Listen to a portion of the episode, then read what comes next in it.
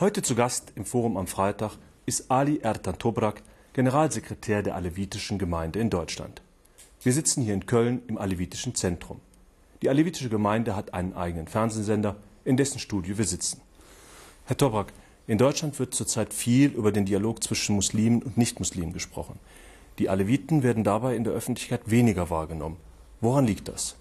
Das hat unterschiedliche Gründe. Einmal, äh, die Aleviten haben sich in der Diaspora sehr spät organisiert äh, und erst in den 90er Jahren äh, wurden die meisten alevitischen Gemeinden in der Bundesrepublik gegründet. Dann hat es natürlich einige Zeit gebraucht, weil man mit sich selbst beschäftigt war. Und äh, der zweite Grund ist auch, äh, dass wir jetzt eine neue, jüngere Generation haben, die auch äh, Führungspositionen in den Gemeinden übernimmt, die äh, selbstbewusst auftreten und auch äh, das Bedürfnis haben, äh, ihre Religion, ihren Glauben äh, hier in der deutschen Öffentlichkeit äh, vorzustellen und bekannter zu machen. Im Islam gibt es die fünf Säulen, als da wären das Glaubensbekenntnis, das fünfmal täglich zu verrichtende Gebet, das Fasten im Monat Ramadan, die Armensteuer und die Wallfahrt nach Mekka. Gelten diese fünf Säulen auch für Aleviten?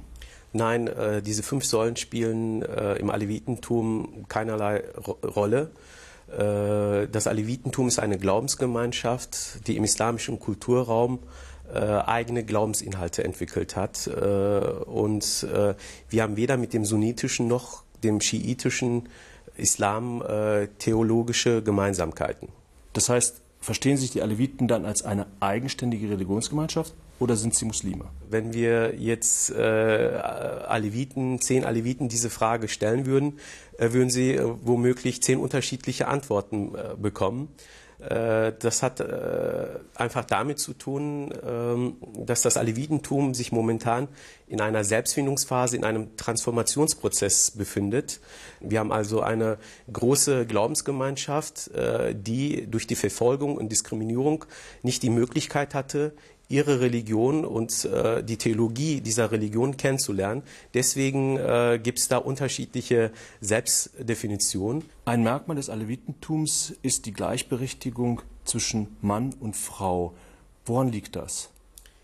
Das Alevitentum äh, ist eine humanistische Religion. Äh, der Mensch steht im Mittelpunkt und äh, wir unterscheiden die Menschen nicht nach Geschlechtern. Äh, das ist eigentlich der Hauptgrund. Äh, so werden alle alevitischen Kinder äh, erzogen, dass Männer und Frauen gleichberechtigt sind. von daher macht es für uns keinen Unterschied, ob Frau oder Mann. Das Alevitentum wird gerne als eine offene und liberale Form des Islams dargestellt. Können Sie damit leben? Also ich wäre damit nicht einverstanden, das so als Gegenposition oder als Alternative anzusehen, äh, weil ich der Auffassung bin, dass das Alevitentum eine eigenständige äh, Glaubensrichtung ist äh, mit unterschiedlicher Theologie.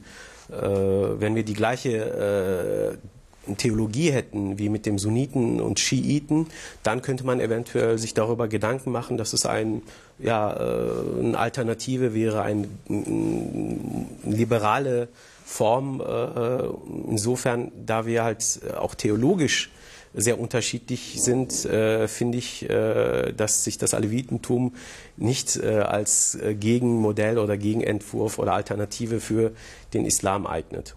Sie haben jetzt mehrfach im Gespräch die Unterschiede zwischen Alevitentum und Islam hervorgehoben. Welche Berührungspunkte gibt es denn zwischen Muslimen und Aleviten?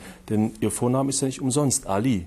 Mein Name kommt von meinem Großvater und äh, ist jetzt nicht unbedingt auf den Schwiegersohn von Mohammed äh, zurückzuführen, auch wenn die meisten äh, glauben, dass mein Name als Ali auf den Schwiegersohn zurückzuführen ist.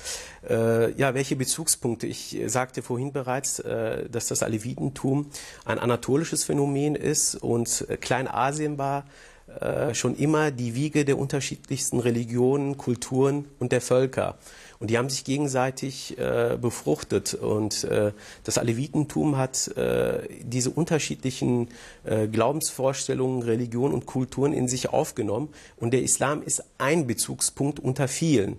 Und deswegen äh, fände ich das nicht richtig, das Alevitentum nur auf den Islam zu beschränken. Äh, der einzige, die einzige Gemeinsamkeit oder die Berührungspunkte zum Islam äh, sind vielleicht äh, der Islam in seiner schiitischen Ausprägung, also die Liebe äh, zu Ali äh, und seiner Familie. Ali, äh, dem ist auch viel Unrecht passiert. Seine Nachkommen sind verfolgt worden äh, von den anderen islamischen Machthabern. Und so haben sich die Aleviten mit der Leidensgeschichte, Verfolgungsgeschichte von Ali und seiner Nachkommenschaft identifiziert und haben Gemeinsamkeiten herauskristallisiert. So haben sie äh, ihre eigene Leidensgeschichte auf Ali projiziert äh, und gleichzeitig haben sie auch Ali äh, als einen Schutzpatron genommen. Es gibt viele Menschen, die fasziniert sind von dem alevitischen Glauben. Besteht denn für diese Menschen die Möglichkeit, in das Alevitentum einzutreten oder zum Alevitentum überzutreten?